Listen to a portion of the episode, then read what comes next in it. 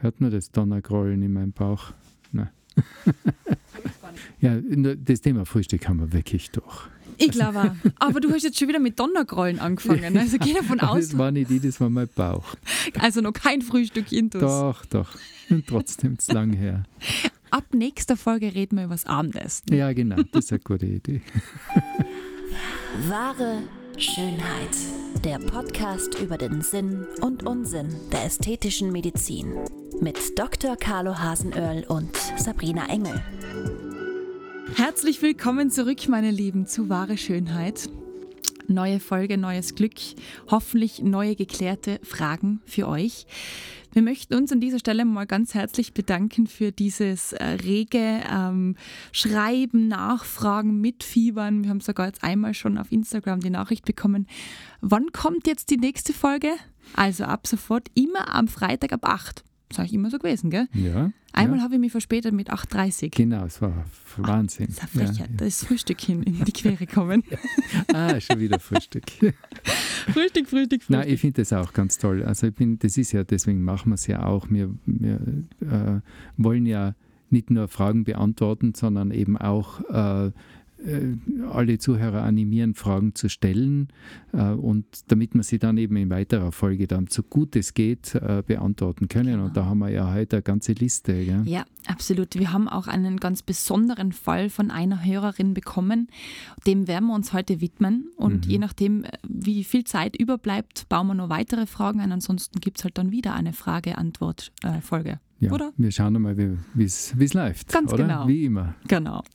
In diesem Fall liebe Grüße an die Dane. Die hat uns auf Instagram eben geschrieben und ihr Anliegen geschildert. Sie hat 2020 eine Brust-OP gehabt und bei der Nachkorrektur ist man draufgekommen, ähm, dass dieses Implantat komplett zerfetzt, wie sie schreibt, war. Jetzt ist einmal ihre allererste Frage, was kann sie als Betroffene da tun? Da findet man kaum Infos, Beratung ist da auch eher spärlich. Wie kann sie vorgehen? Was steht ihr zu? Und ähm, die allerwichtigste Frage vorweg, ist es gesundheitsschädlich, wenn so ein Implantat zerfetzt ist? Ja, also ich glaube, das ist einmal die vorrangige Frage. Äh, grundsätzlich ist es so, äh, das Gel, das Silikongel in allen Implantaten, die in Europa und äh, aber äh, also äh, verwendet werden können oder dürfen, äh, sind, sind mit sogenannten vernetzten Gel gefüllt. Das heißt, äh, das, das Gel, das da drinnen ist, das hat so ungefähr die Konsistenz von einem Gummibärl. Wenn, wenn man ein Implantat mit einem scharfen Messer in der Mitte auseinanderschneidet, dann bleibt das Implantat, bleiben die Hälften einfach stehen.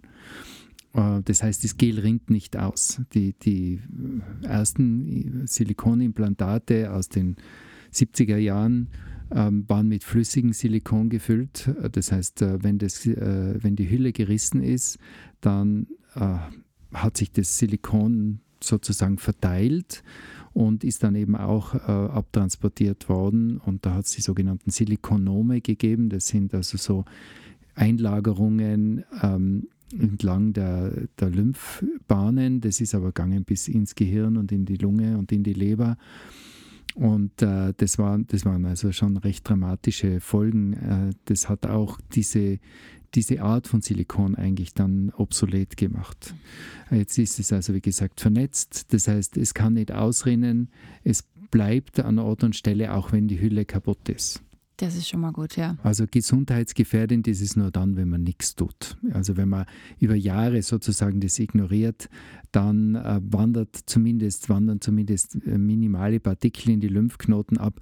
Das tut jetzt grundsätzlich an und nichts, weil die Lymphknoten ja dazu da sind, äh, Fremdstoffe aus dem, aus dem Körper, aus dem Gewebe zu filtern.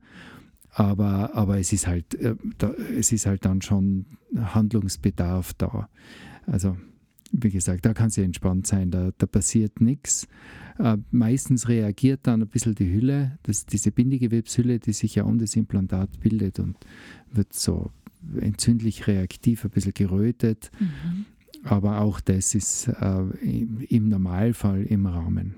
Also in dem Fall am besten austauschen und ein neues reinmachen oder je nachdem, was halt wirklich dann entzündet ist, ausheilen lassen und schauen, wie wir weitermachen. Also bei einem, bei einem defekten Implantat, das kommt ja gar nicht, es kommt ja immer wieder mal vor. Mhm. Ja, also ich äh, bekomme immer wieder mal Patienten oder Patientinnen, die äh, einen Defekt gehabt haben beim Implantat oder ein defektes Implantat haben.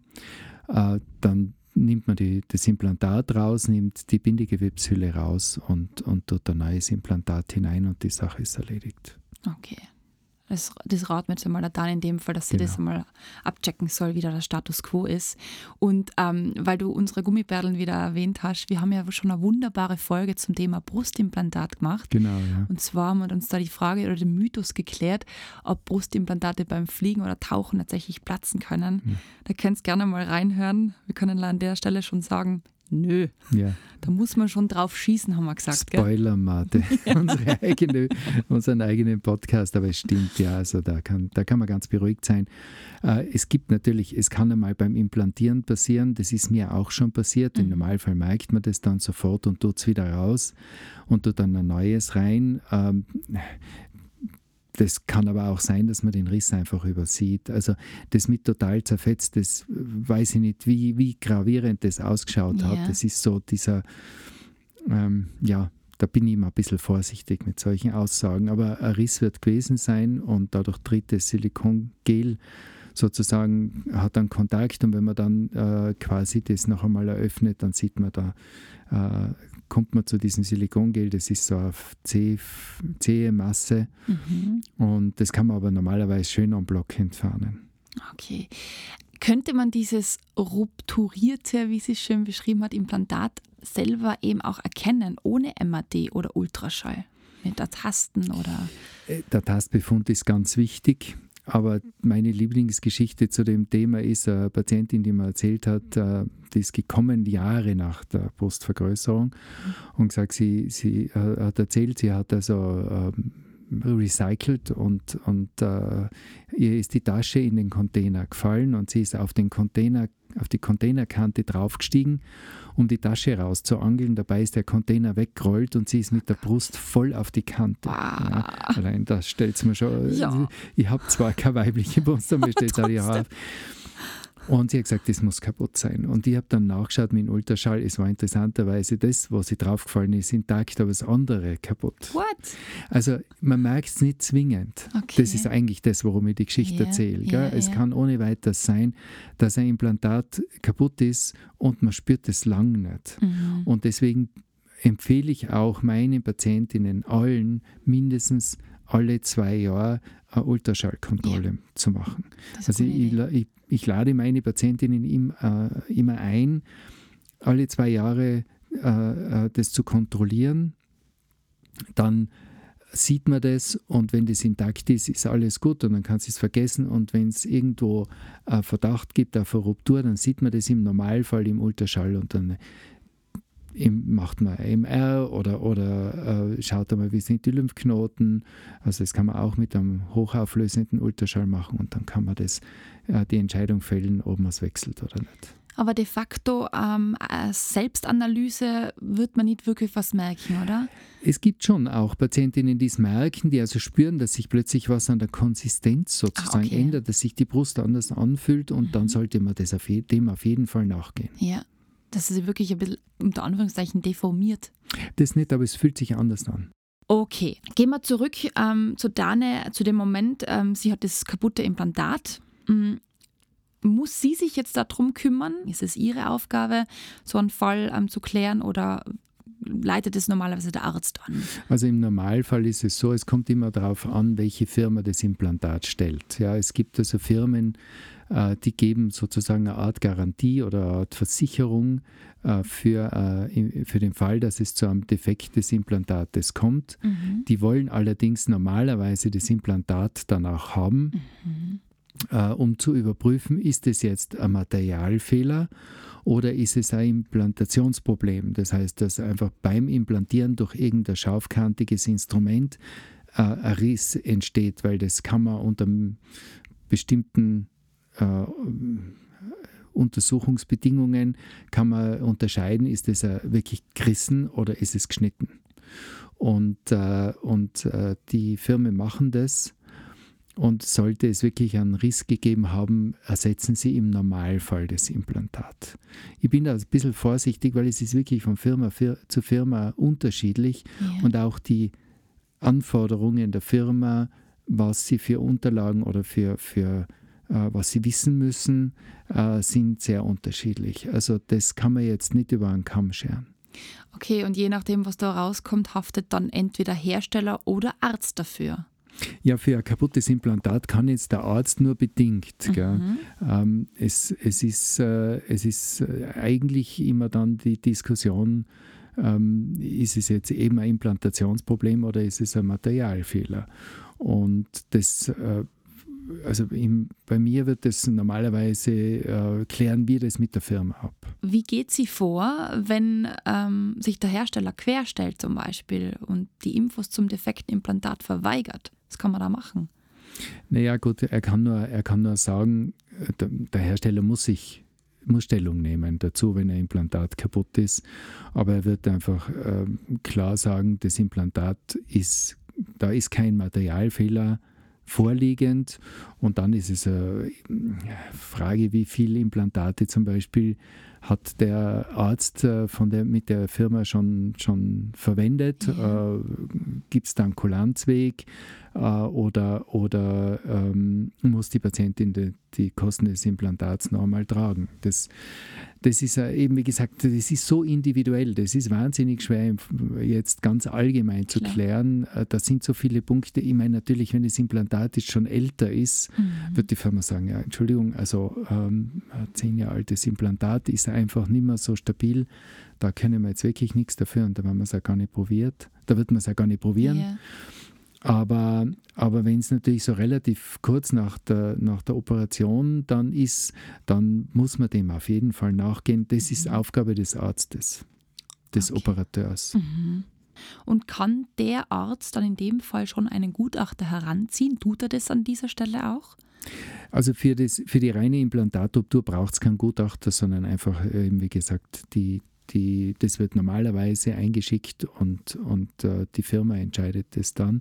Es ist nicht einfach, ja, weil mhm. äh, oft ist ja, wenn ein, wenn äh, Implantat einen kleinen Riss hat und man tut das raus, dann wird automatisch der Riss größer. Ja weil ja oft die, man versucht ja die, die, den Schnitt, die Narbe, wo man das Implantat einbringt, so kurz wie möglich zu halten. Ja. Das heißt, es ist eine Engstelle. Und wenn man jetzt da Druck ausübt und es besteht schon ein Riss, dann wird der Riss größer. Ja, und dann ist es wahnsinnig schwer, äh, jetzt sozusagen zu Was sagen, wo ist jetzt, genau. Ja. ja. Oh Gott. Oh, das, das ist ein, wirklich ein schwieriges mhm. Thema. Mhm. Ähm, und da kommt es sehr darauf an, dass man eben wirklich, dass der Arzt und die Firma da wirklich sich verständigen. Würdest du der Dane raten, dass sie dieses kaputte Implantat behält? Unter Anführungszeichen als Beweismittel? Also, also wenn sie es hat, mhm. ja, auf jeden Fall. Ja. ja. Nicht aus den Händen geben. Nein. Okay, ja. Gibt es in so einem Fall auch dann also eine Art medizinische Prüfstelle, wo man solche Sachen auch testen lassen kann? Oder wird es immer über den Hersteller geprüft oder über einen Arzt? Also der Hersteller wird darauf bestehen, dass, dass er äh, selbst die Prüfungen macht. Mhm. Was ich auch verstehen kann, weil der will ja auch, wenn wirklich ein Materialfehler vorhanden ist, da gibt es ja eine sogenannte Seriennummer. Yeah. Und anhand, äh, wenn, wenn also da äh, ein Problem besteht, dann muss die ganze, die ganze Serie, ja, das sind ja dann werden, hunderte ja. oh Gott, unter Umständen Implantate, mhm. überprüft werden. Das heißt, die werden dann wieder, da wird die, wird äh, die Packung aufgemacht und nachgeschaut, ob mhm. die alle in Ordnung sind. Ja, ja. Also da, da, das hat natürlich auch für die, für die Herstellerfirma ist nicht so, dass der dann einfach ein neues Implantat schickt und das ist erledigt, sondern dann, da kommt es dann also wirklich zu einem, zu einem ganzen Rattenschwanz an, an äh, Konsequenzen und äh, deswegen gibt es ja auch eben, wie gesagt, diese, diese Seriennummern.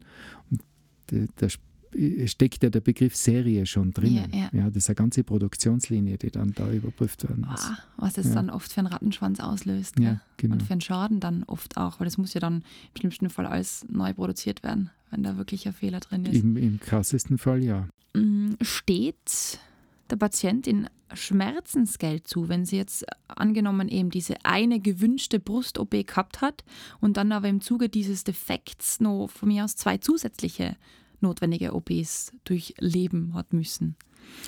Ja, das ist jetzt, da gehen wir dann schon in die, in die rechtliche und, und gutachterliche äh, Linie. Mhm. Äh, das heißt, äh, Schmerzengeld kann man nur äh, fordern, wenn man wirklich also sagt, okay, ich möchte jetzt sozusagen, ähm, dass das über die Haftpflichtversicherung des Arztes abgewickelt wird. Dazu muss man dem Arzt nachweisen, dass er wirklich Schuld dran trägt, weil sonst wird die Haftpflichtversicherung sagen, äh, das ist so, das nennt man schicksalshaft. Mhm. Ähm, das ist einfach passiert, da kann der Arzt nichts dafür und dann kann er auch nicht dafür haften. Ja. Das heißt, ähm, Schmerzensgeld ist dann eben, wie gesagt, diese Haftungsfrage und das habe ich ja in meinem Gutachter-Podcast schon angesprochen. Da gibt es eben einerseits die Schlichtungsstelle auf der Ärztekammer als Ansprechpartner. Ähm, es gibt jetzt auch die Möglichkeit, direkt mit der Haftpflichtversicherung des Arztes ähm, das abzuklären und äh, im Extremfall eben den, den gerichtlichen Weg. Aber die Haftpflichtversicherung will das natürlich geprüft haben und dann wird, es wird sicher auch ein Gutachter mit eingeschaltet werden. Der muss aber normalerweise entweder vom Gericht oder von der Versicherung dann ähm, bestimmt werden. Das Thema Schmerzensgeld ist bei den Verhandlungen, bei, bei Haftungsfragen immer ein Thema. Äh, da ist, äh, das sind die zwei äh, Eckpfeiler sozusagen des, des ähm, ähm, was, was die Haftpflichtversicherung dann eben äh, übernehmen muss. Das eine ist sozusagen der Kostenersatz und das andere ist dann eben das Schmerzensgeld. Was wollen wir jetzt ähm, gerade für alle, jetzt für die Dane und stellvertretend für alle weiteren Patienten und Patientinnen, die so einen Fall ähm, erleben könnten, wie geht man jetzt wirklich am besten vor? Ja, Schritt 1 mit dem Arzt, mit dem Behandler das besprechen. Genau. Und zwar nicht so, du bist schuld, du hast mir was angetan, yeah. ich bin das Opfer. Das mhm. ist nicht wahr. Man genau. geht ja selbst mit dem Wunsch einer Korrektur zu dem Arzt hin, man sucht sich den Arzt persönlich aus. Der Arzt wird alles daran setzen, äh, das Beste und das Richtige zu tun im Interesse des Patienten und natürlich auch im eigenen Interesse, weil es hängt ja auch sein Ruf dran und es hängt ja auch quasi sein, sein äh, Fortbestehen dran. Ja. Also es ist ganz pragmatisch gesehen, jetzt neben allen ethischen äh, Aspekten, ist es, ist es nur im Interesse des Arztes, das Beste daraus zu machen.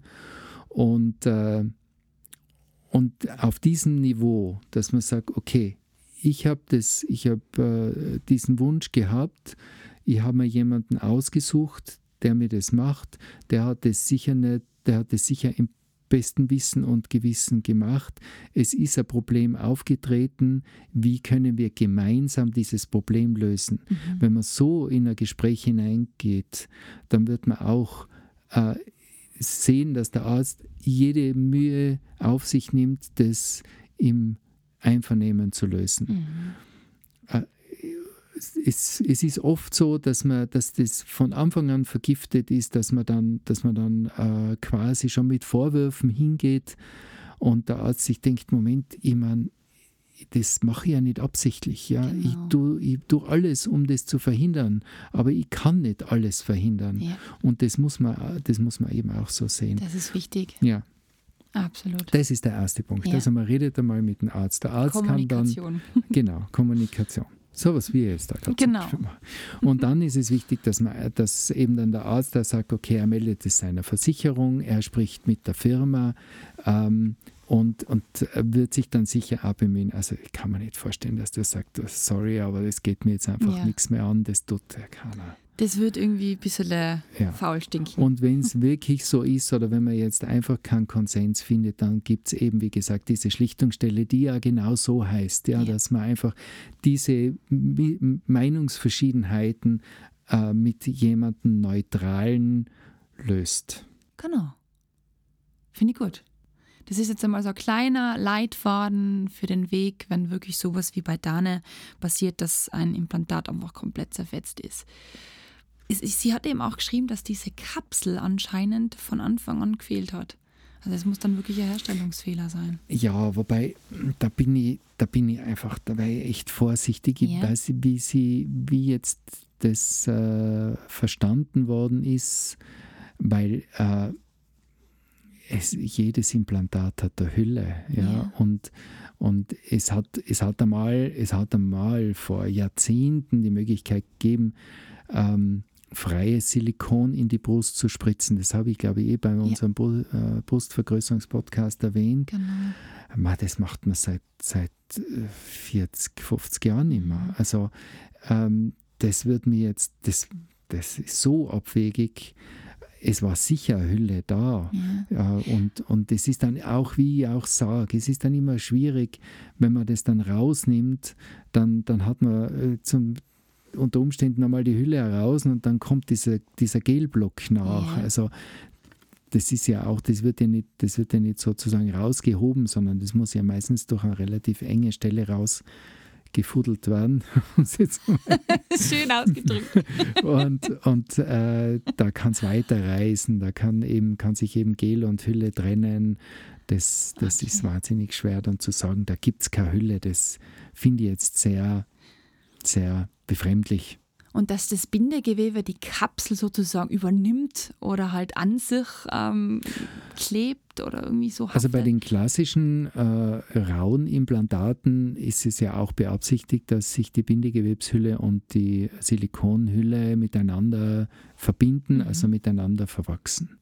Und äh, bei, einer, bei einer Implantatruptur, wenn jetzt die Bindegewebshülle nicht ganz super extrem dünn und zart ist und man mehr kaputt macht als, als ähm, ähm, hilft, dann ist es sicher sinnvoll, auch möglichst viel von der Bindegewebshülle rauszunehmen. Ich glaube, Carlo, da hast du der Dan jetzt schon mal einen super Überblick geliefert. Weil ich glaube, es ist oft echt nicht leicht. Gell? Ich habe ein bisschen im Internet geschaut, mein Dr. Google wieder mal begrüßt. Hm, Da sind natürlich wieder unsere Schauergeschichten gleich on top. ja, Und dann wird es schwierig. Wie du sagst, es ist so ein Gespräch, ein neutrales Gespräch ist schon mal ganz wichtig, dass man menschlich bleibt und schaut, dass beide Seiten ihre Standpunkte vertreten Genau. können genau. und nicht wieder irgendwie gleich mit irgendeiner bösen, ähm, cholerischen Emotion in so ein Gespräch reingehen. Ja, das, das vergiftet das Klima und schadet beiden. Mhm. Mega spannend, das ganze Thema auf jeden Fall.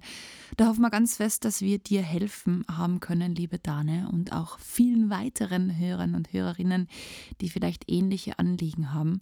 Keine Scheu, schreibt es uns gerne jederzeit. Ähm, vielleicht habt ihr einen ähnlichen Fall erlebt oder was auch immer euch zum Thema Schönheit ähm, einfällt. Einfach melden, wir freuen uns drüber.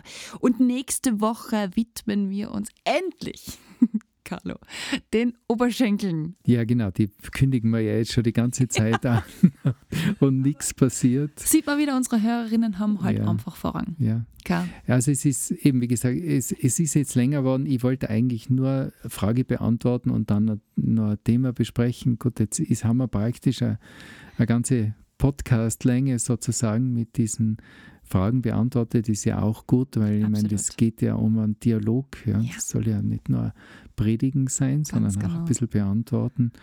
Und, und ähm, das ist eben, ähm, das ist schon auch zwei Folgen wert, gell, dass man Ja. dieses Arzt-Patient-Verhältnis einmal ins rechte Licht drückt. Und ähm, ich verstehe Patientinnen, die enttäuscht sind, die, die sich was anderes erwartet Mhm. haben oder die wirklich ein Problem erlebt haben. Aber äh, ich kann es nicht oft genug betonen. Es ist wirklich in beiderseitigen Interesse, das im Guten zu lösen und, und äh, dieses, es, es gibt, es, diese, man muss einfach weggehen von diesem Opfer-Täter Absolut. äh, Schwarz-Weiß-Bild. Das ist es nicht. Ja, Endlich auf Augenhöhe kommen. ja genau. Und, Ja. und äh, das, ist ein, das ist ein gemeinsames Projekt, das Mhm. man äh, aus, äh, gemeinsam äh, lösen und äh, bei Problemen auch eben gemeinsam fertig entwickeln will. Mhm.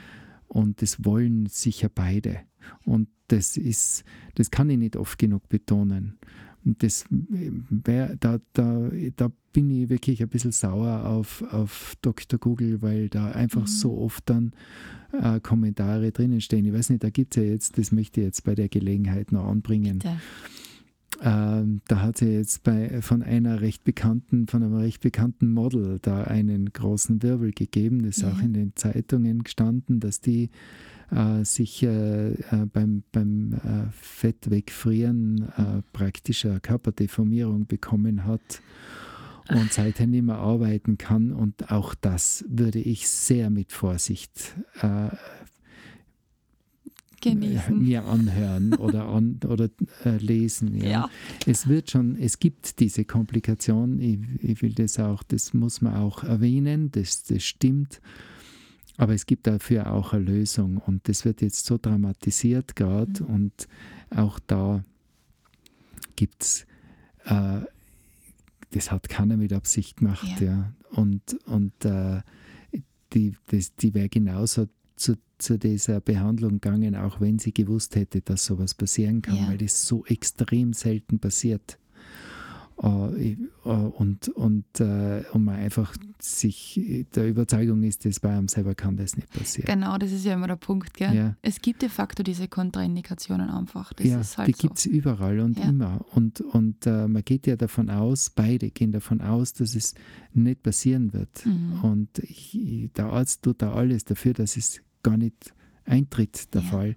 Aber alle alles kann man nicht verhindern. Jeden Faktor kann man nicht berechnen. Ja. Das ist es eben. Ja.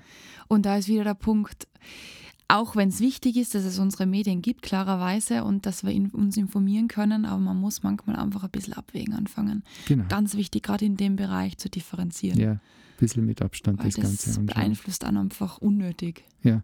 Und negativ vor allem. Ja.